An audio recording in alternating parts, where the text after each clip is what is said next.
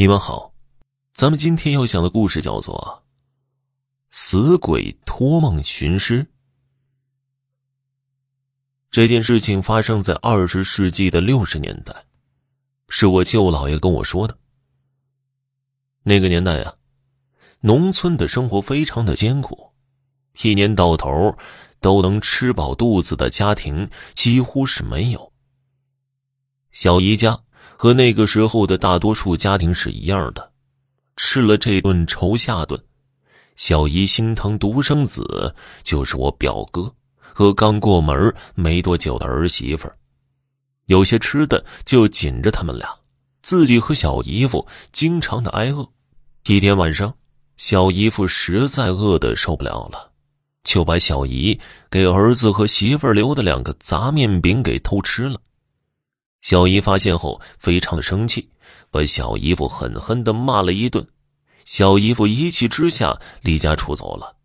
小姨夫离家后，小姨又后悔又担心的，和表哥表嫂分头央村里的人四处寻找，都没有音信。转眼间四年过去了，一天晚上，风雨交加的，小姨一家早早就睡了。半夜里。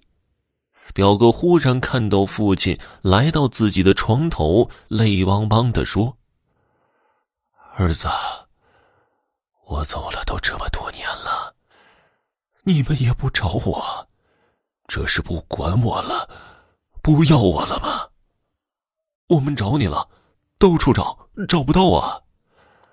我在大林村西南地大杨树底下呢，我想家了。”你们来找我吧，我想回来。第二天一大早，表哥就跟小姨说了自己的梦，小姨当时就哭了。你爹这是死外头了，给你托梦呢。当天上午，表哥就来到我家，让我跟他一起去趟大林村，看看到底是咋回事。我们家距离大林村三十多里路。那个时候，自行车是奢侈品，农村人赶路全靠两只脚。我们到大林村的时候，已经是下午两三点的样子了。找到大林村的队长，那个时候是生产队，都叫队长。给他买了两包烟，把情况一说，他就给找了几个人，带着铁锹一起去了西南地。到了地头啊，果然有棵大杨树。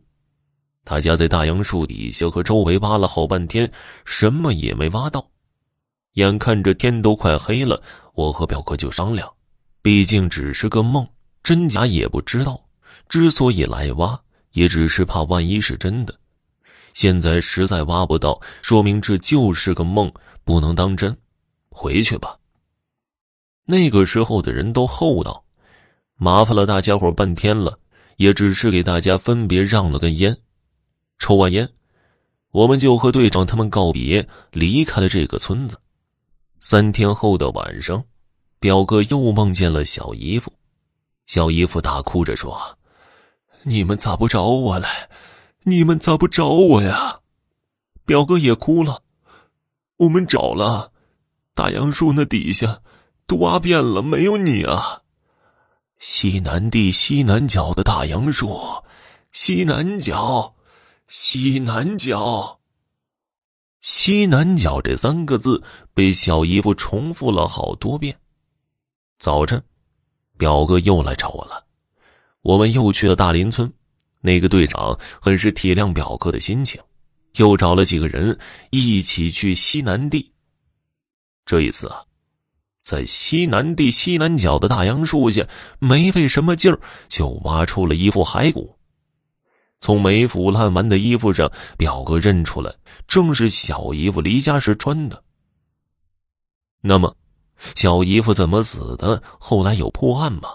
被谁给埋了？这小姨夫当年出走之后，就沦为了乞丐，那个时候叫要饭的。根据见过他的人回忆，他应该是冻而死的。他这种情况在当时的农村不能算是太罕见吧。所以，村民干活时发现尸体，只是感慨了一下：“这个要饭的冻死在这儿了，出于同情或者是其他的心理吧，随手挖了个坑就把他给埋了，并没有报案。这在当时是没人会想到要追究责任什么的。好了，听众朋友，本集播讲完毕，感谢您的收听。